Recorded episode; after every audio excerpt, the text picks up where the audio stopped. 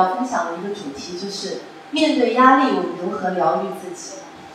我不知道大家有没有就是独自面对压力的时候，在这个时候，我们常常是拿起手机，呃，翻开通讯录，翻开微信，但不知道这个电话要打给谁，不知道这个文字要发给谁。我们常常处于一个独自扛着压力，然后又很孤独的一个状态。可能在这个压力当中，我们会有这样一个障碍，就是没有办法开口去表达自己。压力的这个“压”字跟压抑的“压”字是同一个字。我们面对一个问题，很多时候第一时间想到的是我如何来解决它。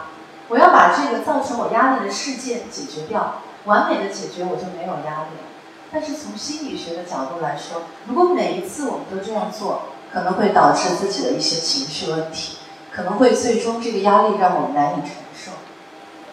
压力的时候，你究竟是选择去诉苦，还是选择自责？我想在接下来的时间要讲两个案例，就是我做咨询当中的个案，都已经征得了他们个人的同意，他们愿意在这个场合分享他们自己的两个故事。这两个个案谈到的就是两位女性，一个是在北京，一个在香港。两个女性呢是有一个共同点，都非常的优秀。我先讲这个在北京的这个女性啊，她是博士毕业，然后她是在国内，她是一公务员，然后她做的级别已经比较高了，呃，有丈夫，有两个可爱的孩子。她的学生时代是一路出类拔萃，拔萃到什么样的一个程度呢？她在他们的那个省，当年曾经作为唯一的一个孩子被选送出国交流，然后当时这个报纸的版面。对她有一个整版的报道。另外一个女性也很优秀，在香港投行工作的这个女性，她是毕业于哥伦比亚大学研究生，学金融的，在投行工作，也有自己的孩子和先生，但是她现在婚姻出了一些状况。这是他们的共同点。他们还有一个共同点就是，他们都很痛苦，他们都面对了很大的压力。这种痛苦和压力让他们找不到自己。甚至没有办法继续去做一个母亲，做一个妻子，去扮演自己的社会角色，所以他们需要寻求咨询师的帮助。他们找到了我。听到这个故事，我们可能要问：为什么？我来说一下他们的童年，分享两个片段。第一个，在北京的女性，她的。父亲和她妈妈是很早就分开了，在她只有五岁的时候。然后在那之后，呃，他身边的所有亲戚都告诉他，你的妈妈非常伟大，她为你做了很大的牺牲，你以后要好好的报答她。更重要的是，他的母亲对他也传递了一个这样的信息，就是我选择了养育你，我是牺牲了我自己很多的东西。所以，这个女孩从很小的时候开始，她内心就有一个声音说：“我一定不能够成为我妈妈的负担，我要竭尽全力活得优秀，我要成为我母亲的骄傲，我要让她快乐。”所以，她整个人生可以说走到现在三十多岁，都是在为了母亲而努力而活着。他跟我分享过一个他童年的一个片段。就是虽然他非常的听话，非常的懂事，学业优秀，但是我们都知道孩子嘛，肯定有一些任性的时候。在这个任性的时候，有一次他在三四年级的时候，可能有一点不乖。那天晚上啊，他的妈妈把他带到离家很远的一个铁路口。他说当时很黑，他没有去过那个地方，他感到很害怕。他的妈妈告诉他说：“我把你卖给了一个人。”因为你不乖，我不想再继续养你了。你是这样一个令人失望的孩子，当时非常的害怕。他意识到我可能要被我的母亲抛弃了，因为我做的不够好，我犯了一些错误。所以在接下来的两个小时当中，他一直痛心疾首的向他的母亲反省他自己：我怎么做错了？我向妈妈保证，我再也不会这样。求你不要把我卖掉。在两个小时之后，他的妈妈答应他说：“嗯，看到你今天这样的醒悟，那么我给那个人说一声吧，让他不要来接你了，我们回家吧。”这是他的童年的一个故事。另一个在香港的女性啊，她有另外一个故事。在她很小的时候，她妈妈教她：“你的人生要给自己定立目标，怎么实现你的目标呢？你需要有一个表格，你每做到一件事情，你要打一个勾勾，然后你今天有哪些事情没做到，你要打一个叉，然后你评估一下，你什么时候才能够把你的目标完成。”你要这样活着，你才能变得优秀。每天晚上会跟他有一个睡前作业，这个睡前作业就是你需要总结五件你做的不好的事情。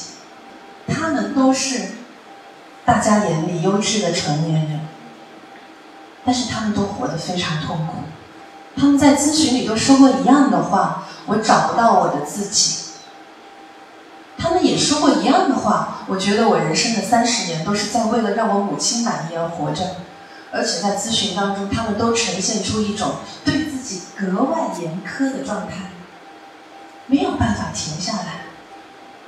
这些创伤距离我们并不遥远，我们的创伤就来自于我们并没有在小时候被很好的接纳过，而回到我开场的那个提问，就是。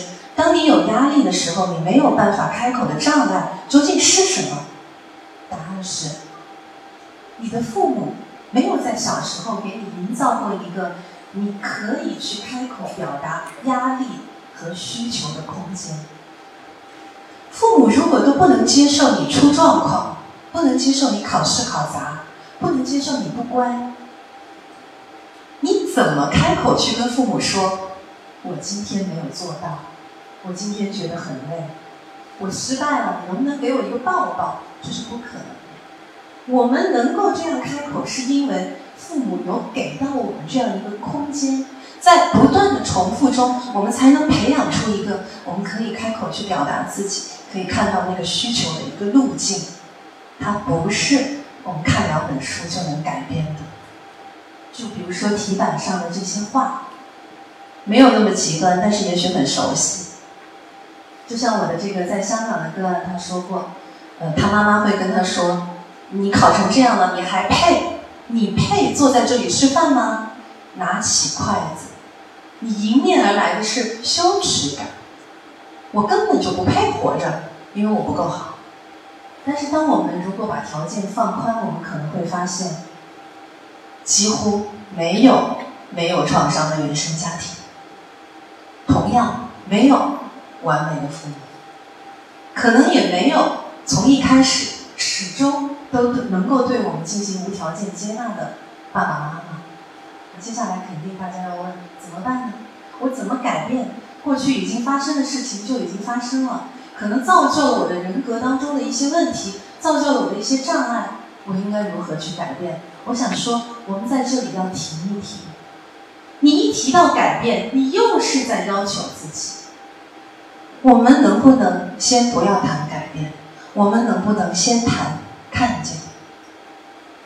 我们需要为自己身上的创伤给他一个定义。你需要告诉自己：原来我曾经是受伤的，原来我这么多年并没有被爱我的人很好的接纳过，原来我对自己这么多严苛的要求，可能是和我的童年环境有关的。我们需要弄清楚。我们每一个人的故事，去重新看看这些故事当中蕴含的真相，这个是第一步。不被接纳的我们长大后会怎样？啊，就像刚才的两个我举到例子的精英人士，或者也包括在座的我们，在深圳这座城市，在一线城市或者更多的城市里，所谓的中产阶级为什么会活得那么累？我们看似很成功，但却并不快乐。我觉得这个道理很简单：越是被父母苛责的人，他就会越优秀呀。你不断的苛责、苛责，你不断的压力他，他的潜力就会越来越大。他可能能创造更多的社会价值，取得更高的社会地位。就像我这个在北京的个案跟我讲过一个例子，他说他的妈妈曾经对他说：“你可以挑七十斤的担子，我绝对不会让你挑一百斤的。但是你要是挑五十斤，那我是不答应的，一定要挑七十斤。”可是问题是，除了我们自己，谁能去定义我应该挑多少斤的担子？人嘛，逼一逼总是可以挑更重的，可是这样。逼一逼，再逼一逼，就是压力。这双舞鞋，这个画面，我觉得很能说明这种感觉。我们特别害怕出问题，没有办法停下来。在有压力的时候，我们没有办法坦然开口说：“我搞不定，我做不到。”能说出这样的话的人，是曾经被接纳过的人，或者对自己。有接纳能力的人，为为什么我们会一直旋转，不断的要去证明自己优秀？为什么我们停不下来呢？心理学家温尼科特是我很喜欢的一个心理学家，他讲过一段话，他说：“这个世界上没有一个单独的婴儿，你看到的永远是婴儿和某个人。”也就是说，一个婴儿是不能单独的存活在这个世界上的，他一定需要一个照料者。我们一出生，我们就需要一个照料者。我们和这个照料者之间发生着关系，这个是我们最初的一个客体关系。这个关系在零到三岁、零到六岁、零到十岁，塑造着我们的人格，它是我们所有关系的一个基石。我们可以想象。如果你没有被你的照料者，比如妈妈，你没有被他接纳，他总是对你不满意，总是对你提要求。当你做到了八十分，他让你做九十分；你做到九十分，他仍然皱眉。你应该得一百分的。假如是这样，我们的关系模型是什么？就是我总是不够好，我总是一个在讨好妈妈的孩子。这个。被带到了我们的潜意识，被塑造进人格里，然后我们就一直不停的旋转，因为我们会把和母亲的关系循环到我们和所有人的关系里面。如果没有那个自我接纳的自信的那个力量，我们很害怕在任何一个人面前展现我的脆弱、我的糟糕、我的不够优秀。就像第一个例子，如果我不够好，妈妈会抛弃我，这对于婴儿来说是死亡般的恐惧，因为我们不能离开照料者，而这份恐惧并不会随着我们成年，有足够的能力养活自己而消失。这个恐惧就是创伤，创伤是刻在我们的潜意识里，也刻在我们的大脑回路里面。它已经决定了我们的认知图式，这就是为什么我们可能需要很长的人生旅程，一点一点的来积累自己的力量，慢慢的去更改这个认知图式。这也是为什么我做的咨询，很多心理老师做的咨询都长达三五年，因为我们要改写一个模式，否则的话，你就是穿上那个芭蕾舞鞋的那个。不断跳舞的演员，你站在舞台上，你需要所有人为你鼓掌。我需要搜集到所有的案例来证明我足够好。在今年的九月份，我在青岛也做了一个分享。当时我比较意外的是，虽然在场有流泪的女性听众，但是那个主持活动的。一个男主持人，一个青岛人，他长得非常的壮，我看到他好像也流泪了，我还挺惊讶的。那么在这个演讲之后的饭午饭当中，这个男主持人跟我说，他真的是眼泛泪光的跟我说，他说：“周老师，我就是你说的那个人，我没有办法停下。”他说他不是主持人的科班出身。所以他说他总是有点自卑，这是他自己定义的一个理由。然后他每一次主持大型的新导师的一些大型的活动，他就会发朋友圈，他会拍一个九宫格，把这个事情发出来。接着他就拿着手机在那等，他要看有多少人给他点赞。因为他是一个主持人，他可能还挺有名的，也许，所以他能很轻易的就收集到两三百个赞。两三百个赞，但是对他来说不够多，他会去研究，还有哪些人应该给我点赞的却没有，他是怎么想的呀？他怎么想我的？所以这个时候，我们如何才能停下来？我觉得不是没有可能的。当然，你可以去做心理咨询。这是最好的一个方法，因为有人可以帮助你。而如果是我们自己一个人怎么做呢？我会讲到两层觉察。第一层就是内化的父母一直在苛责我们。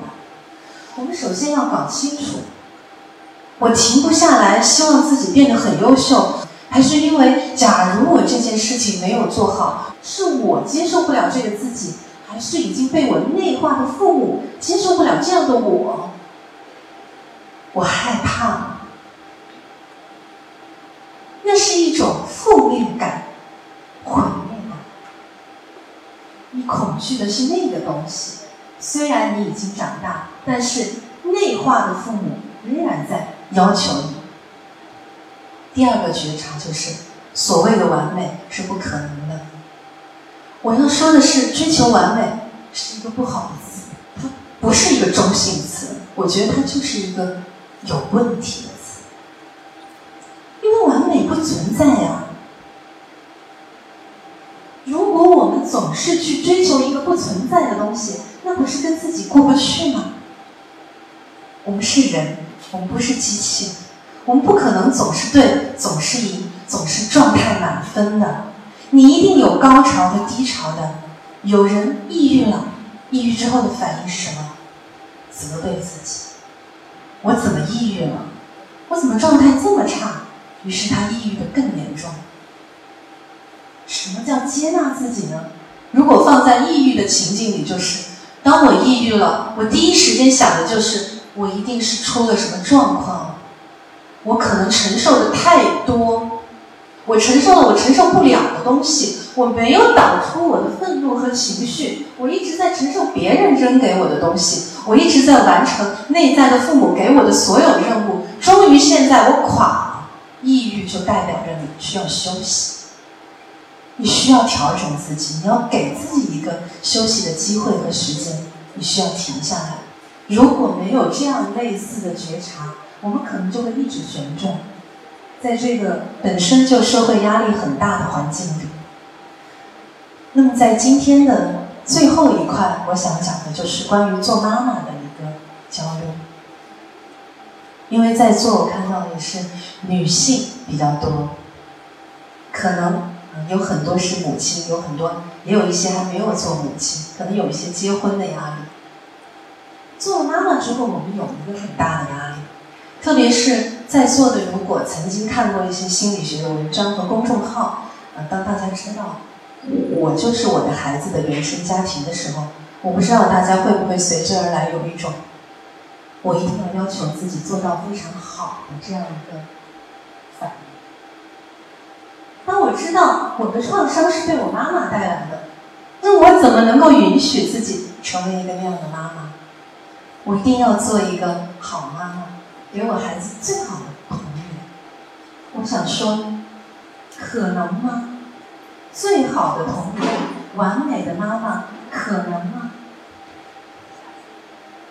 你很难给出你没有得到过的东西。如果小时候你没有被接纳，没有很好的被爱，我们首先需要认识到，其实这个自己是很脆弱的，很匮乏的。我们首先需要滋养自己，而不是要求自己。很多人在做了母亲之后，看到孩子在一天一天的长大，从我们心理学的角度来说，其实这个妈妈是被激活了她的创伤啊。为什么很多人躺在床上会产后抑郁？因为所有人都在关注那个婴儿，而这个妈妈因为这次生产，她被激活了她自己曾经是婴儿时候的那个创伤，但是这个时候他已经没有机会去疗愈了，所有人都在要求你要去给，没有人说我要来给，给你。这个妈妈自己也会对自己有一个道德的要求，我要去给，我应该给，给不出怎么办？攻击自己。给的不够好怎么办？攻击自己。双重打击。可能有人会说，那怎么办？比如我的，我有读者在我的那个周小欢的公众号后面留言，提了很具体的问题。他说我有我有两个孩子，但是我真的难以为继。我想陪孩子呀，可是陪他们两三个小时，我好累。我要把孩子交给我老公或者是我公公去陪的话，我又不放心。大家都说孩子最需要的是妈妈，可是我这个时候我就天人交战。比如说，我很想去楼下做个美容啊，我想去游个泳，我想健身，我想约闺蜜喝杯咖啡，但是我自责，我怎么能够放下孩子不管我去做这个事情呢？这个时候我们要怎么办？回到我很想跟大家分享的那句话：你不必更好，也很好，而且这个世界上没有完美。也就是说，我们没有办法。给到孩子一个完美的童年的时候，如果我们接受了这个现实，我们该怎么做？我曾经跟我的一个来访者说：“两害相权取其轻。”有的妈妈她有这个能力，她可以陪孩子一整天，她不累。你这么焦虑，你陪孩子两个小时你就精疲力竭了，你接下来继续陪你的孩子会快乐吗？你牺牲自己。去照顾你的孩子，你孩子感受到的是什么？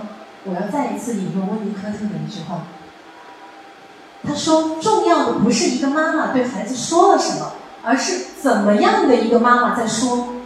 也就是我们虽然表达一样的话，给到孩子一样的陪伴，我在这儿，但是你是怎样的人格状态？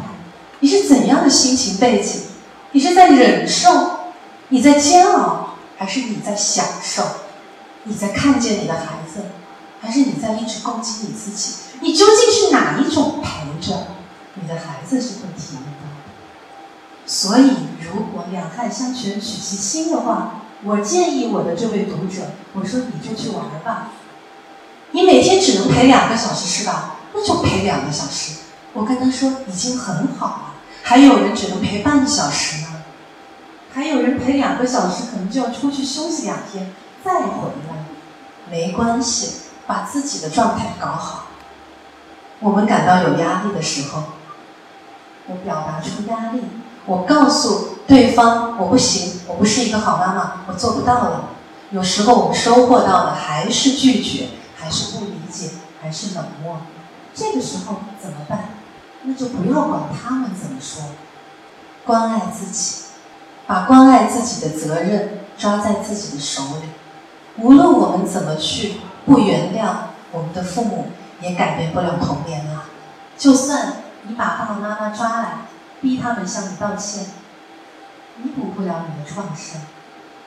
还有你忍受的煎熬，如果没有几十次咨询，你的先生也许不会理解，因为这个不在他的认知里面。所以我们去。索取理解的结果可能就是失望，但是，就算没有人理解你，你需要理解你自己，你要理直气壮，你要为自己辩解，这是很重要的一个能力。再回到作为妈妈的这个你，为什么这个能力如此重要？因为我们能给孩子最好的礼物，就是对他们去接纳，对吧？我们接纳了他。他就有一个相对健康的、有力量的自我。可是，如果你都不接纳你自己，你怎么给得出接纳？你要给出接纳很简单，先接纳自己，对自己诚实，对自己好一点。